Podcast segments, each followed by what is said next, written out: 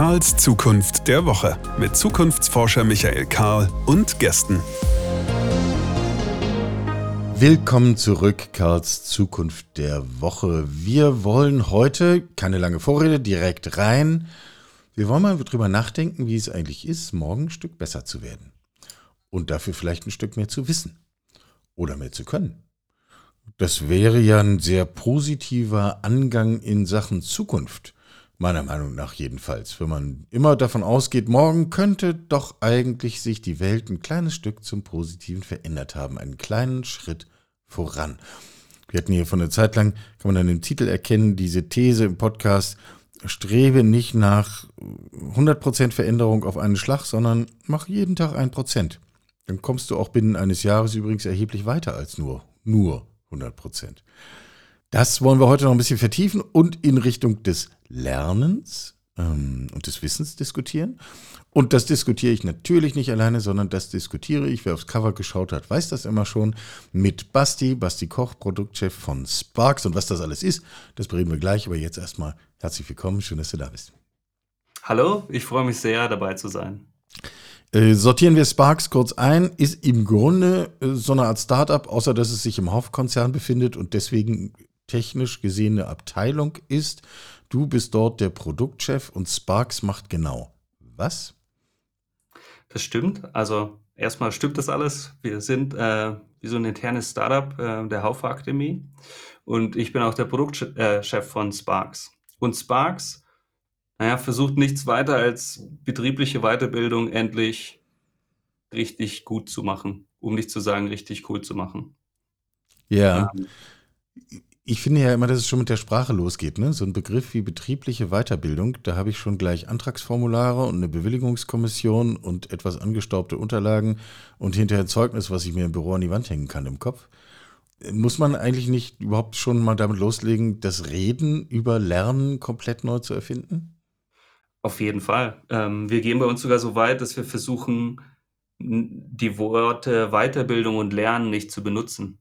Ähm, weil genau, genau aus diesem Grund. Ähm, oder wir haben auch so intern, sagen wir gerne mal, E-Learning is a four-letter word. Ähm, wenn ich im betrieblichen Zusammenhang das Wort höre, oh, jetzt muss ich ein E-Learning machen, denke ich halt sofort an irgendwas, was sich sehr nach müssen anfühlt und kein bisschen nach mir, geschweige denn nach Lernen oder besser werden.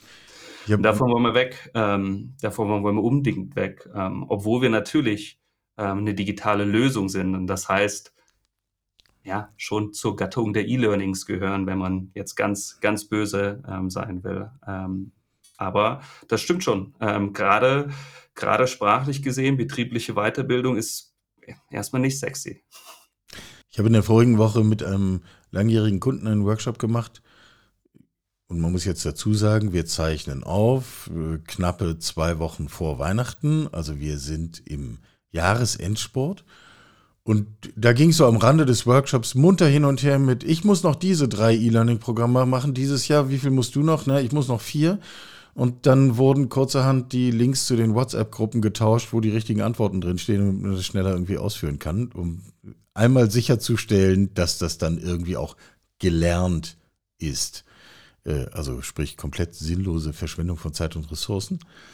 Wie geht denn das eigentlich anders? Also gib uns mal eine Idee. Wir haben uns jetzt ganz leicht abgegrenzt. Das, das äh, E-Learning und, und Weiterbildungsbashing ist offensichtlich leicht. Können wir. Haken dran. Äh, jetzt halten wir uns aber damit nicht weiter auf, sondern gucken mal nach vorne. Wie geht es denn anders?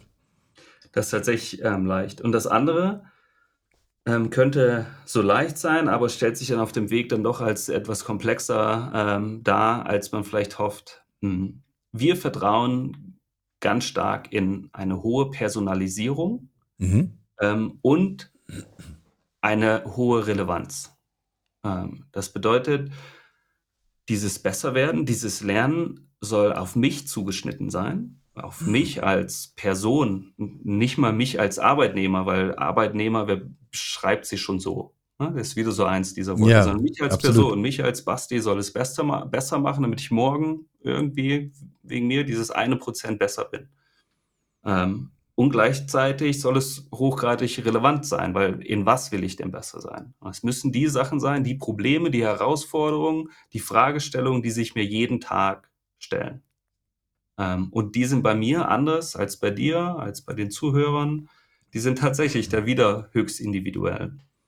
Und eigentlich könnte man ja sagen, da müssen wir ja nur was, was bauen, was im hohen Maße personalisiert und ähm, Relevanz hat. Aber genau da drin, also soweit war es noch leicht, ähm, aber der nächste Schritt ist dann schon relativ komplex. Ähm, und tatsächlich, diese Personalisierung ist uns sehr wichtig. Und da haben wir unterschiedliche, nutzen wir unterschiedliche Tricks oder unterschiedliche ähm, Möglichkeiten, das zu machen. Das eine ist ähm, Microlearning. Das ist mhm. vielleicht ein Begriff, den auch den eine oder die andere schon mal gehört hat. Microlearning heißt aber eigentlich nur, dass man ein, ein gegebenes Gebiet, Wissens- oder Könnengebiet kleinschneidet in die kleinstmöglichen Teile. Ähm, das, das, ist, immer noch das, ist das, was wir von diesen ganzen Sprach-Apps kennen. Ne? Jeden ja. Tag irgendwie 30 Sekunden und das aber über sieben Jahre und dann hast du doch irgendwie eine ganze Menge. Und dann ist irgendwas drin, ganz genau. Also irgendwas Kurzes, ähm, so dass es noch sinnhaft ist. Ja. Ne? Weil nur ja. ein Wort, das wäre nur eine Vokabel, wenn man diese Sprach, äh, Sprach-App nimmt, sondern schon irgendeine Übung, mhm. ähm, die man machen kann. Und das übertragen wir auch. Ähm, wir, bei uns geht es nicht um Sprachen, wobei das natürlich ein sehr wichtiger Skillset ist. Bei uns geht es vor allem um die sogenannten Future Skills. Ähm, also die, ja. wir beschreiben das, das sind die Skills, die wir jetzt und in naher Zukunft alle, alle einfach brauchen. Ja. Ähm, und die kann man genauso gut kleinschneiden. Also man kann Kreativität, Kommunikation, kritisches Denken, ähm, Resilienz auch kleinschneiden in diese, diese Teile und dann anbieten. Und äh, das ist nur der erste Schritt der Personalisierung, weil erstmal haben wir es dann ja nur klein geschnitten. Der nächste Schritt der Personalisierung ist bei uns einfach, einfach ein Algorithmus, ein, mhm. ein Recommender-System, das Leuten ähm, je nach ihrem Verhalten, je nach ihrem Interesse, je nachdem, was sie gut oder schlecht fanden von den Sachen, die sie vorher in Sparks ähm, wahrgenommen oder gemacht haben, ähm, einen neuen Vorschlag macht. Jeden Tag ein Vorschlag, ein paar Minuten. Und wie das halt mit diesem Vorschlagssystem, mit diesem Recommender-System ist, umso mehr Leute es nutzen, desto besser werden die. Klar.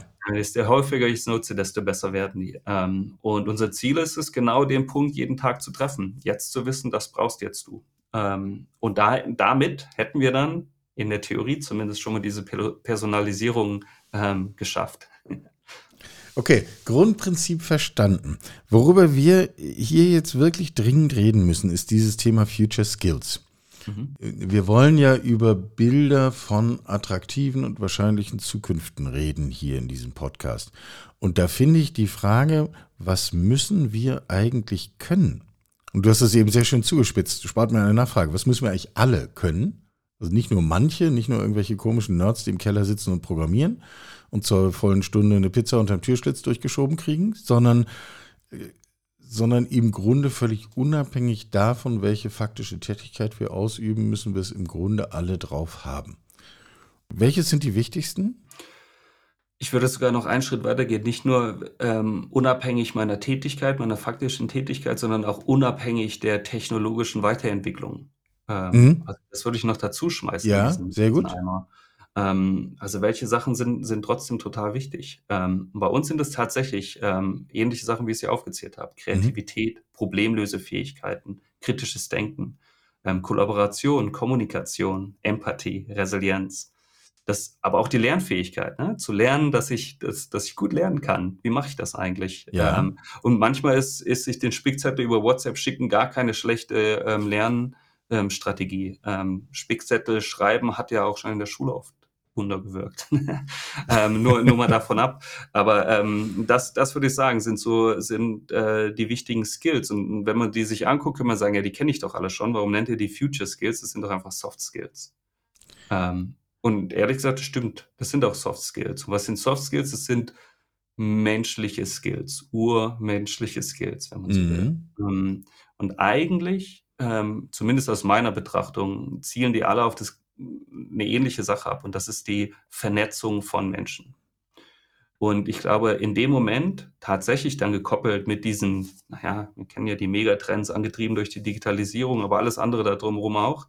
Aber ähm, ermöglicht mir diese Skills, mich mit anderen Menschen sinnhaft zu verbinden und zu verknüpfen. Und wenn ich mir dann eine Organisation angucke, eine Organisation aus unterschiedlichen Experten, Fachexperten, die alle irgendwas Gutes mhm. können, mhm. Ähm, und mir die Probleme der, der oder die Aufgaben, die Aufgaben der Organisation angucke, dann macht es äh, Sinn, ähm, ob der Komplexität dieser Aufgaben ähm, Menschen miteinander zu vernetzen. Die Probleme, die Aufgaben, die Fragestellungen sind zu komplex, als dass eine Person sie alleine lösen kann.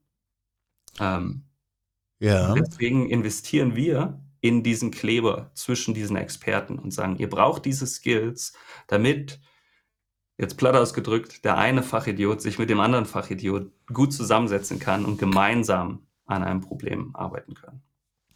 Auf den Punkt kommen wir vielleicht nochmal zurück. Äh, die These finde ich spannend und wenn, würde ich sie gerne festhalten, zu sagen, dass die relevanten Fragestellungen von Gegenwart und Zukunft solche sind, die niemand mehr alleine bewerkstelligen kann. Merken wir uns schon mal, diskutieren wir gleich nochmal. Ich habe noch eine andere Frage, die steht weiter vorne äh, in meinem Frontallappen. Das klingt ja total gut, wenn du das aufzählst, ne? Resilienz, Kreativität, äh, all diese Dinge. Ähm, nur ganz neu ist es nicht.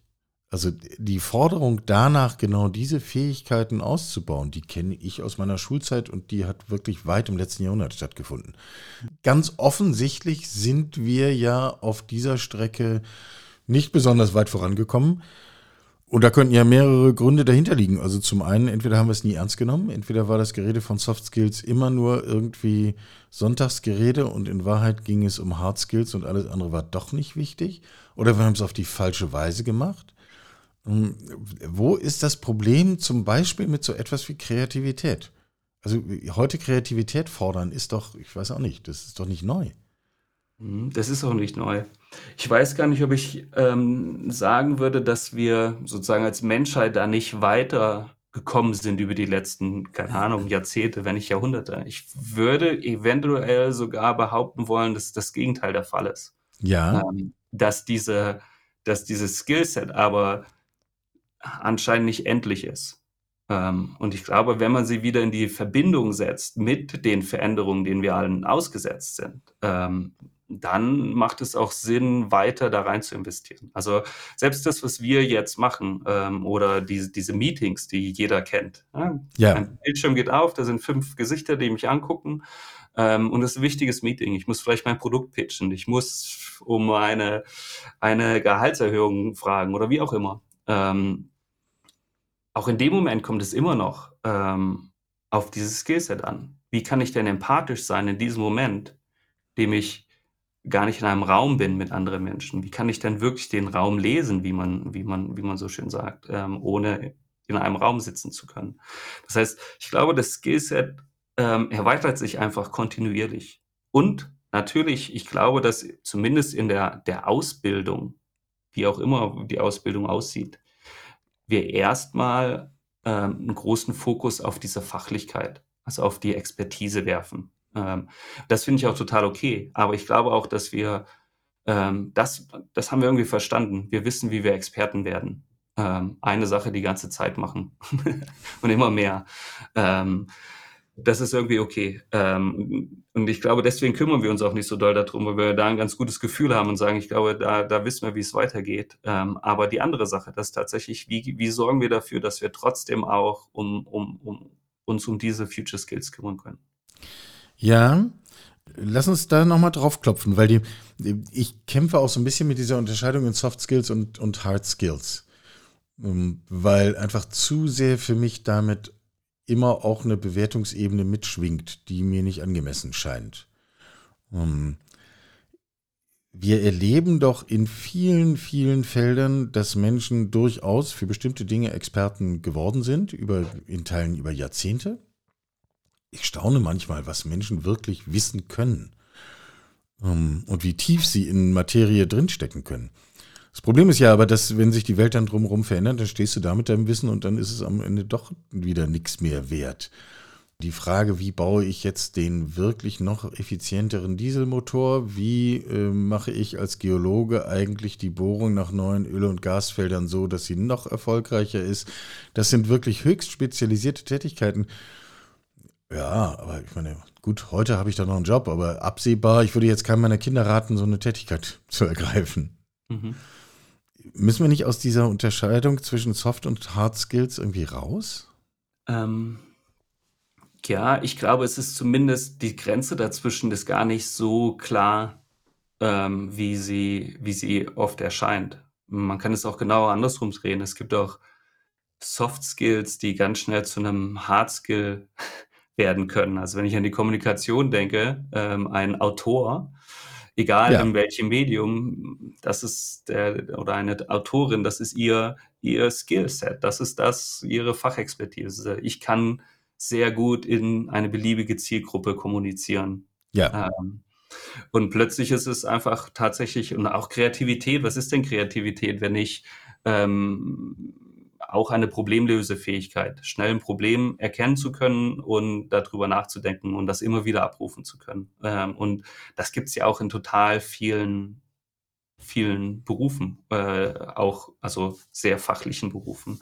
Von daher finde ich das schon so, das kann man kann man gar nicht so so richtig hart trennen. Oder was mir direkt eingefallen ist, als du eben gesprochen hast, die, dieser dieser Trend oder dieser neue neue Berufszweig äh, der, der Pr Prompt Engineers. Mhm. Äh, plötzlich sind es die Leute, die richtig gut kommunizieren können, die am besten mit den Ja. Maschinen, Maschinen inter, interagiert können. Vorher waren es die vielleicht nicht. Also finde ich, finde ich auch ganz spannend, ähm, das irgendwie so anzugucken. Also dass sich das auch gerne mal auf den, auf den Kopf dreht. Aber ich glaube, da genau daran, finde ich, ergibt sich auch die Wichtigkeit, das nicht aus dem Auge zu verlieren und zu sagen, ey, das ist wirklich wichtig, dass du das kannst. Also wir wollen ja jetzt hier uns nicht hinstellen und sagen, eine wirklich solide bis hin zu herausragende Fachkompetenz in einem bestimmten sachlichen Feld äh, wäre nicht wichtig. Äh, Das wäre ja absurd, das zu behaupten.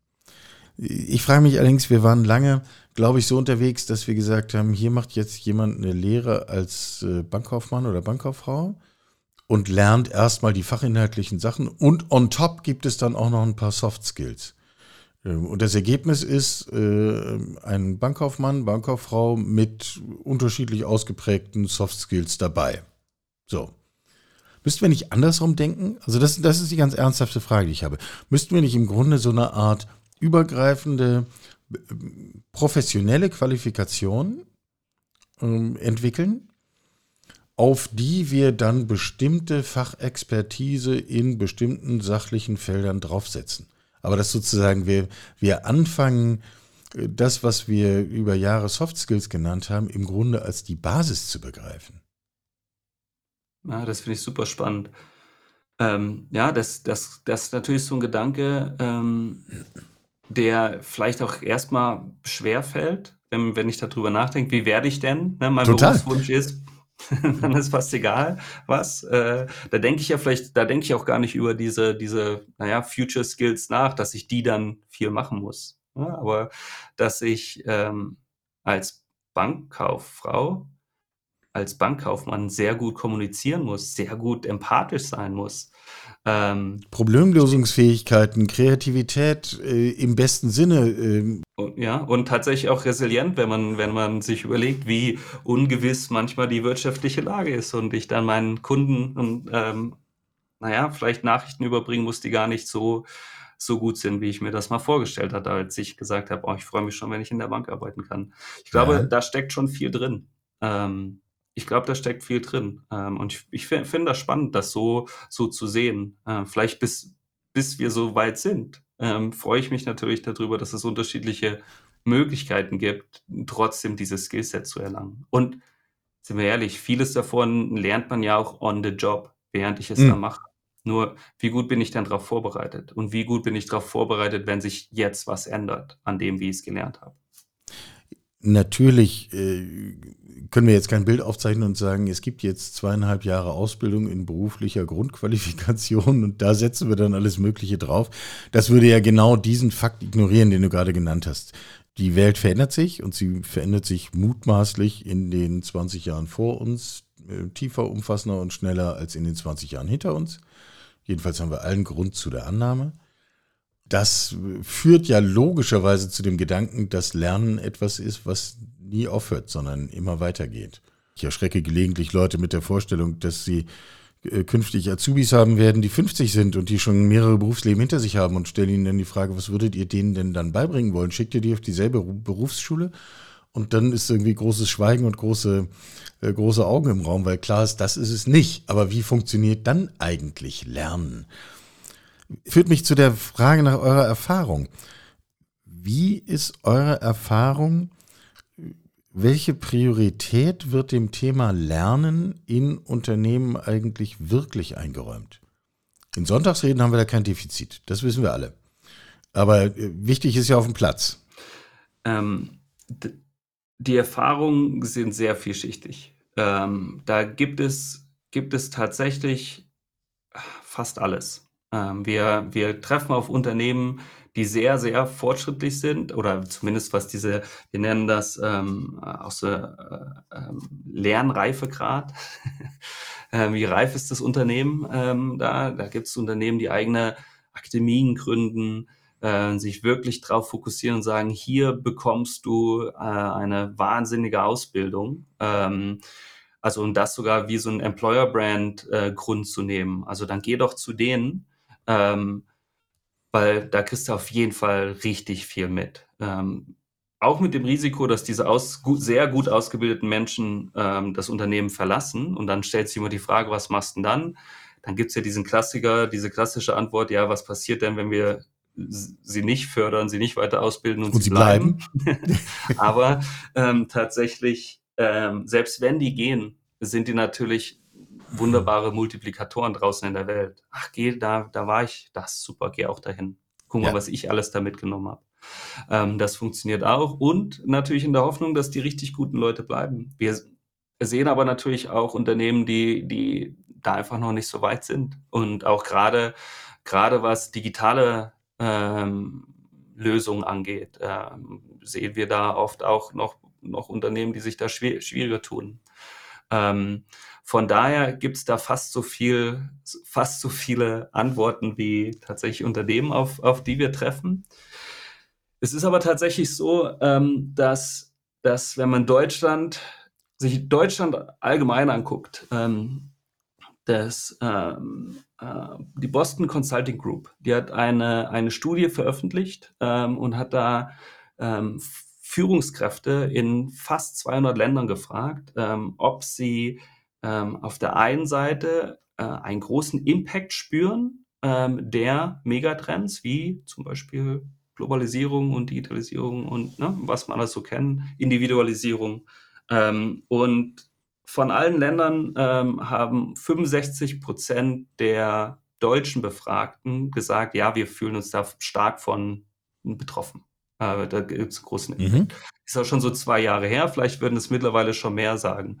Die zweite Frage war, ähm, wie viel Zeit in Lernen innerhalb der Organisation ähm, investiert wird. Also wie viel Zeit steckt ihr einfach da rein? Ähm, da geht es auch erstmal nicht um die Qualität, sondern nur um die Quantität. Und das Erschreckende ist, mit großem Abstand ist Deutschland das Land, das am wenigsten Zeit in die Weiterbildung, in das Lernen in das Weiterbringen der Mitarbeiter investiert. Und das ist ja irgendwie so ein Paradox. Ne? Wir sagen, okay, wir, sind, wir haben voll den Impact, ähm, aber wir machen erstmal nichts. Wie, wie so, ich weiß gar nicht, ob das eine Schocksstarre ist. Ich meine, man könnte es auch positiv interpretieren. Wir können sagen, das, wir können das schon alles, wir müssen es gar nicht machen. Aber ich weiß nicht, ob das wirklich. ich glaube, damit kommen wir nicht durch. ja, damit das können das genau. Das so weit aber, man, äh, aber gib uns mal, äh, gib uns mal ein Gefühl. Mhm. Ähm, was wäre denn viel Lernen? Also bleiben wir mal nur rein auf dieser quantitativen Ebene. Also wenn so ein Arbeitstag acht Stunden dauert, was, was ist viel Lernen? Fünf Minuten? Stunde? Eine Minute? Mhm.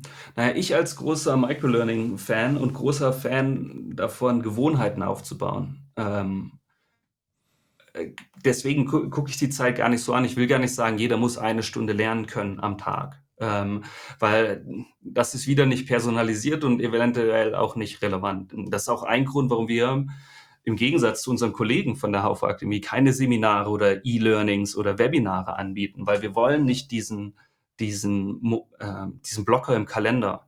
Hier ist ein Tag, hier sind fünf Stunden oder wie auch immer über sechs Wochen so und so viele Stunden in der Woche. Ähm, davon wollen wir irgendwie weg. Ähm, wir wollen wir wollen sagen, mach fünf Minuten, aber jeden Tag. Mach zehn Minuten jeden Tag, je nachdem, wie es bei dir reinpasst. Tatsächlich so ähnlich wie diese, wie diese ähm, äh, Sprachlern-Apps, die du erwähnt hast, oder ähm, auch es ist ja nicht, wir haben ja diesen Trend, ne? Also du, die Leute machen Yoga über eine, eine App oder sie machen Sport über eine App oder meditieren über eine App und das ist eine ganz ähnliche Sache. Sie investieren in sich ein paar Minuten am Tag und das passt. Bei dem einen passt es morgens zwischen Kaffee und bevor ich ähm, mein E-Mail-Programm oder mein Microsoft Teams aufmache, da passt rein. Bei der nächsten Kollegin ist es erst nachmittags, nachdem der Hund einmal ähm, um den Block geführt wurde und äh, das Kind äh, bei im Karate-Training abgegeben wurde. Wir können aber sozusagen zur Orientierung äh, festhalten, eine Unternehmenskultur, die es völlig normal findet, dass ich sowas jeden Tag tue. Und zwar während meiner Arbeitszeit, als Teil meines professionellen Daseins. Und sei es nur ein paar Minuten, aber trotzdem jeden Tag. Das dürfte ja mehr sein, als die meisten tun. Es wird viel mehr sein, als die meisten tun. Also das ist Und genau dann bin ich aber immer noch nicht im Bereich. Aufs Jahr, dann, dann, dann verbringen die Leute sehr viel mehr Zeit in, in dieser Weiterbildung als halt diese drei Tage, ähm, die sie in ein schönes Hotel fahren. Ja, und wo man sich ja dann auch noch drüber unterhalten kann, wie sinnvoll und wie nachhaltig und wirkungsvoll das alles immer ist. Mhm. Jedenfalls nicht personalisiert, so geht ja gar nicht. Worauf ich hinaus wollte, war, vielleicht können wir das auch so festhalten als eine Richtschnur. Wer jeden Tag ein paar Minuten investiert, ist immer noch fern davon, viel Zeit in Lernen zu investieren. Und eigentlich müssen wir viel Zeit in Lernen investieren. Mhm. Würdest du dem so zustimmen? Das kann man so machen. Ähm, ich glaube, das kann man so machen. Aber wer jeden Tag ein paar Minuten in sich selbst investiert, äh, lernt auch hocheffizient im besten ja. Fall. Und dann braucht man vielleicht gar nicht so viel Zeit. Also das wäre auch, finde ich, auch fair. Ähm, vor allem, und du hast es angesprochen, ähm, dass es mir auch wirklich was bringt. Was, was mir noch so wichtig ist, dass ähm, das steckt so ein bisschen dem, dem Wort Relevanz. Uns geht es nicht um Wissens Vermittlung. Ähm, also nur, dass jemand was weiß, was er vorher nicht weiß, das reicht uns nicht. Mhm. Wir wollen, dass die Leute was können, was sie vorher nicht konnten. Also wirklich mhm. eine Fähigkeit aufbauen.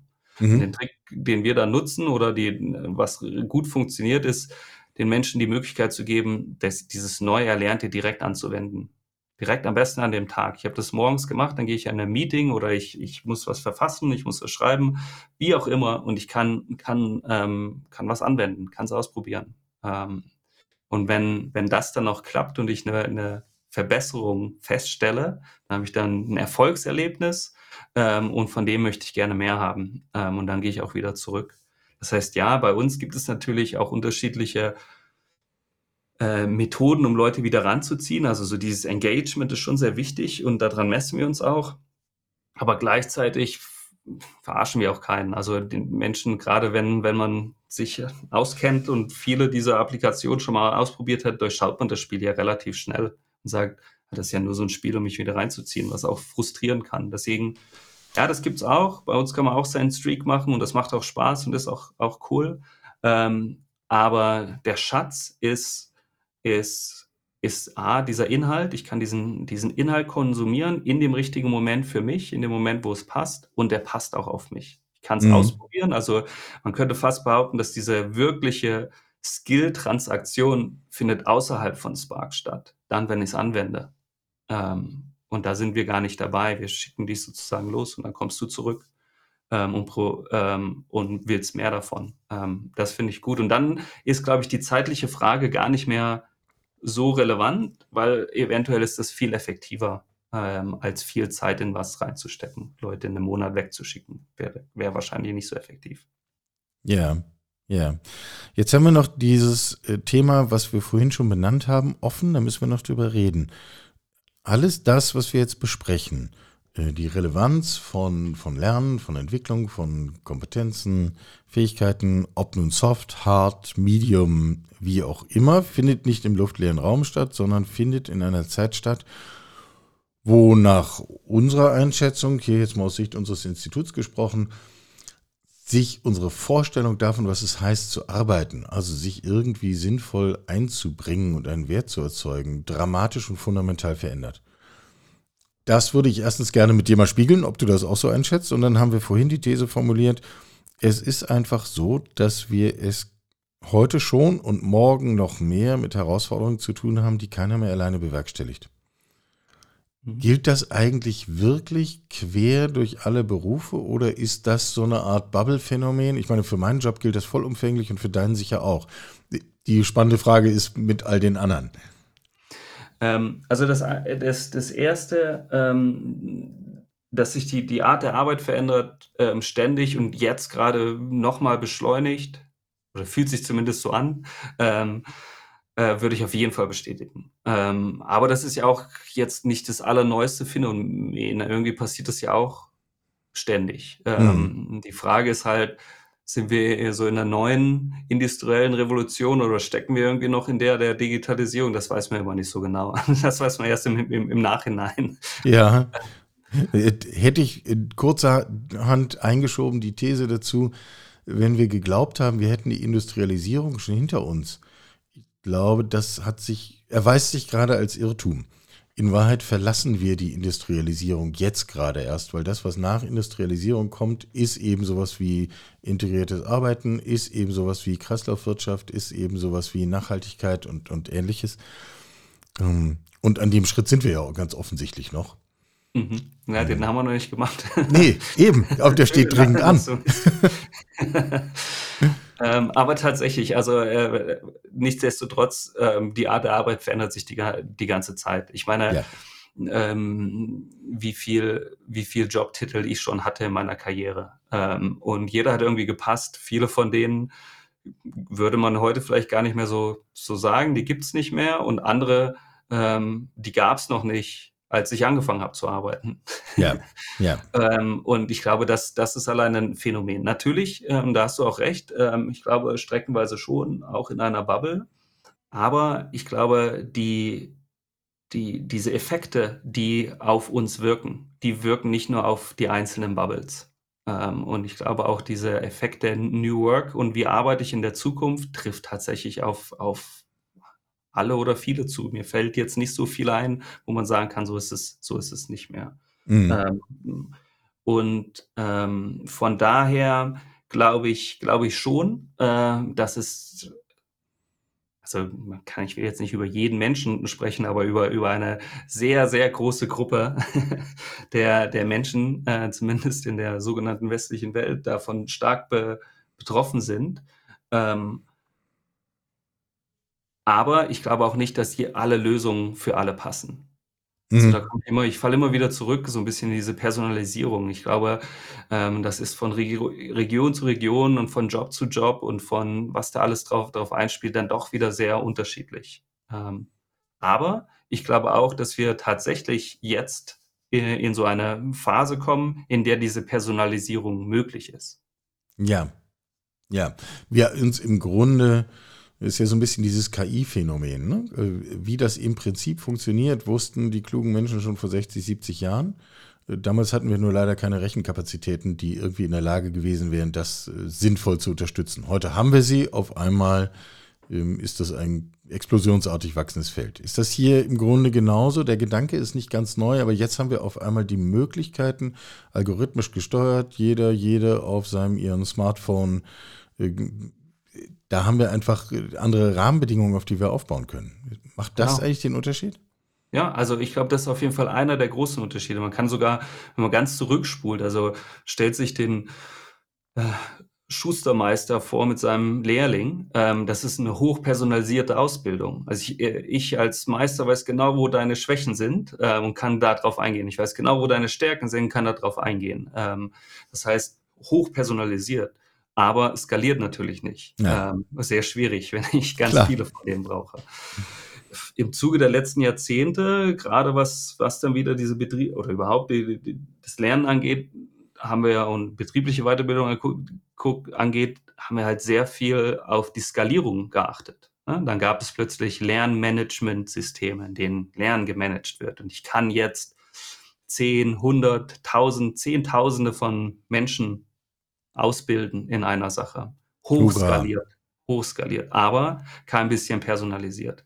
Mhm. Ähm, und jetzt kommen wir äh, zu dem Punkt, wo man sagen kann, okay, lass uns doch wirklich die Quadratur des Kreises versuchen. Und wir wollen diese Personalisierung von vorher mit der Skalierung von eben gerade. Und das Neue ist halt einfach diese Mischung. Ähm, und ich glaube, das könnte funktionieren. Und das ist, ist tatsächlich vergleichbar. Jetzt haben wir die Möglichkeiten und tatsächlich auch selbst KI als, als oder Machine Learning, man muss ja nicht immer gleich von der KI reden, Machine Learning als, als Technologie zu nutzen, um, um genau diese, dieses Besserwerden zu fördern.